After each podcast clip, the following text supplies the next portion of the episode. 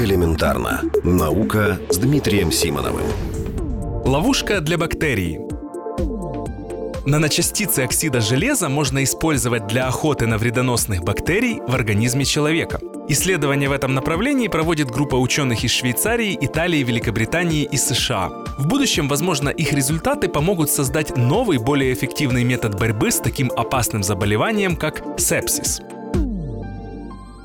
Заражение крови, как говорят в народе, даже в современном мире нередко становится причиной смерти. Коварство этой болезни состоит в том, что на ранних стадиях ее сложно диагностировать. Авторы исследования, о котором идет речь, сделали вот что. На поверхности наночастиц оксида железа они закрепили специфические антитела, способные связываться с антигенами на поверхности бактерий. Такие частицы можно безопасно ввести в кровь человека. Они свяжутся с болезнетворными бактериями, а с помощью магнита их можно выделить из крови и определить определить обычными методами, такими как ПЦР.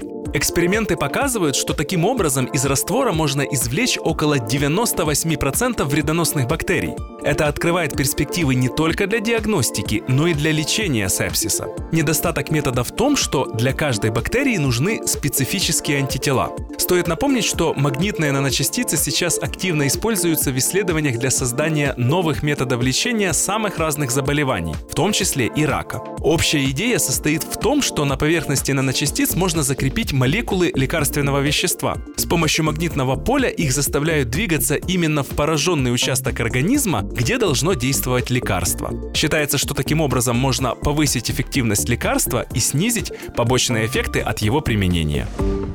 Элементарно. Наука. Ежедневно в эфире вестей.